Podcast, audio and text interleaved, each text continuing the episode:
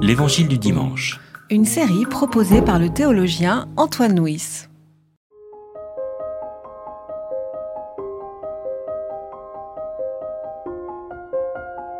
Après que Jean eut été livré, Jésus vint en Galilée.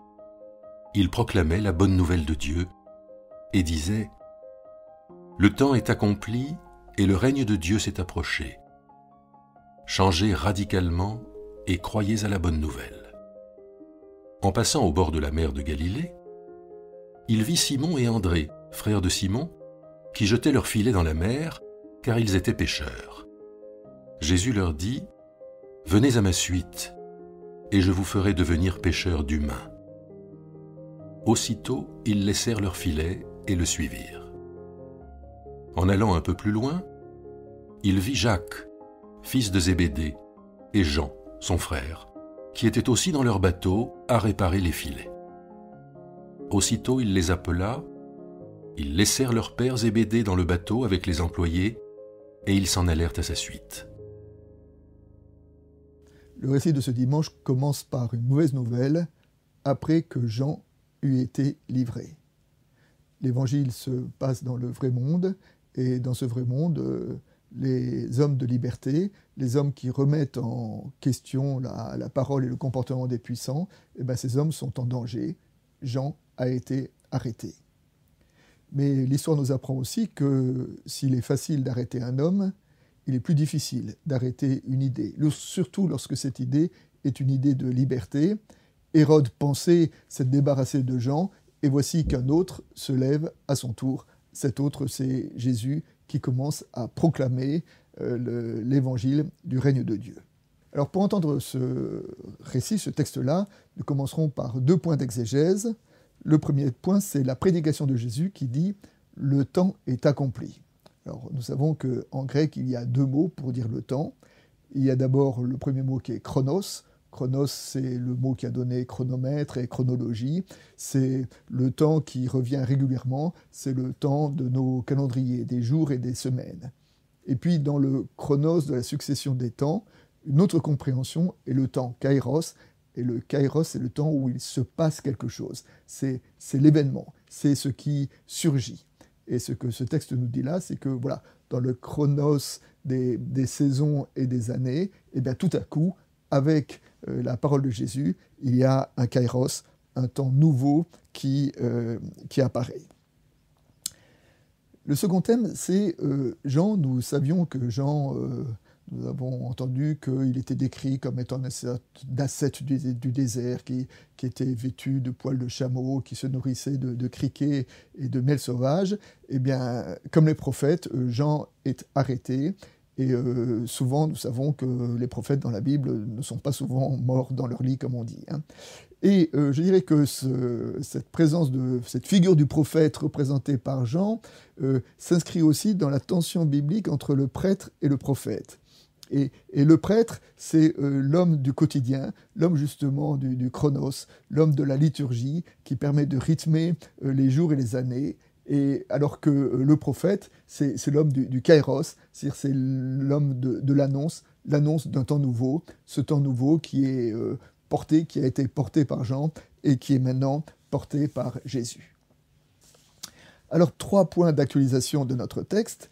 Le premier thème, c'est de dresser le parallèle entre la prédication de Jean et la prédication de Jésus, dans la mesure où les deux se ressemblent beaucoup, dans la mesure où les deux appellent au changement de comportement. Mais la raison de ce changement de comportement diffère, puisque euh, Jean prêche en vue du pardon des péchés, alors que Jésus prêche parce que le temps est accompli, parce que un temps nouveau apparaît.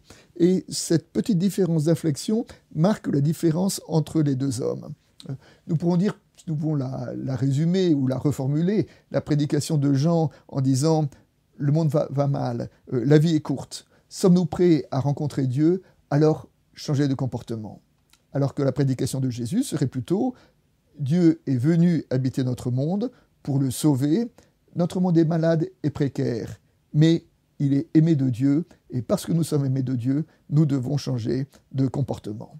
Et nous voyons donc que euh, dans la bouche de Jésus, le changement de comportement n'est pas une condition du pardon, mais une conséquence de la grâce. Et, c'est cette transition-là qui se joue dans, notre récit.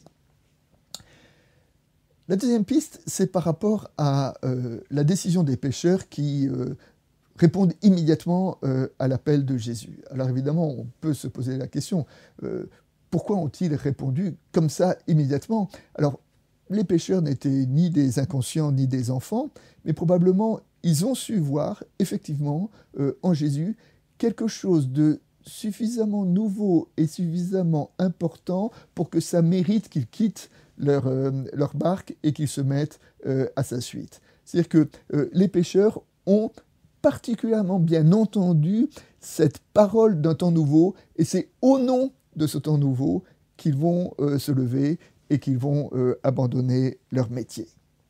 Le troisième thème, c'est de relever justement le, le rapport entre ses disciples et leur métier de pêcheur. Et Jésus leur dit, venez à ma suite et je ferai de vous des pêcheurs d'humains. Venez euh, à ma suite, Jésus ne dit pas croyez en moi, mais Jésus dit marchez avec moi. Euh, et c'est en marchant, en étant à la suite de Jésus, qu'ils comprendront, qu'ils enregistreront, qu'ils intégreront cet évangile dont il est porteur. Je ferai de vous des, des pêcheurs d'humains. Alors on sait que le travail de pêcheur est fait euh, de patience, il faut jeter, jeter son filet encore, est fait de persévérance, il faut raccommoder ces filets qui ont été déchirés pour, euh, pour encore euh, recommencer. Et d'une certaine façon, cette image du pêcheur est une illustration de la vie du, du disciple qui est fait de, de, patience et de persévérance, qui sont les deux grandes qualités de, du disciple. Enfin, pour terminer cette lecture, je voudrais un point d'illustration. Euh, et de revenir sur le thème pourquoi les pêcheurs ont immédiatement euh, suivi Jésus. Et pour essayer de répondre à cette question, euh, je m'appuierai sur une méditation d'un père de l'Église. Le père de l'Église disait la chose suivante. Lorsqu'un esclave voit un homme libre, il veut être libre. Lorsqu'un pauvre voit un riche, il veut être riche. Lorsque un soldat voit un général, il veut être général. Lorsqu'un pécheur voit un homme lutter pour vivre la grâce, il veut en faire autant.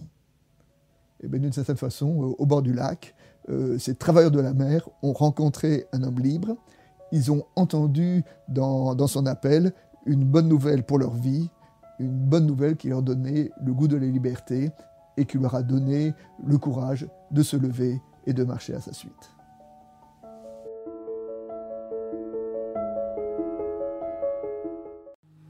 C'était L'Évangile du dimanche. Une série de regards protestants. Enregistrée par Antoine Nuis. Voix off, Dominique Fano-Renaudin.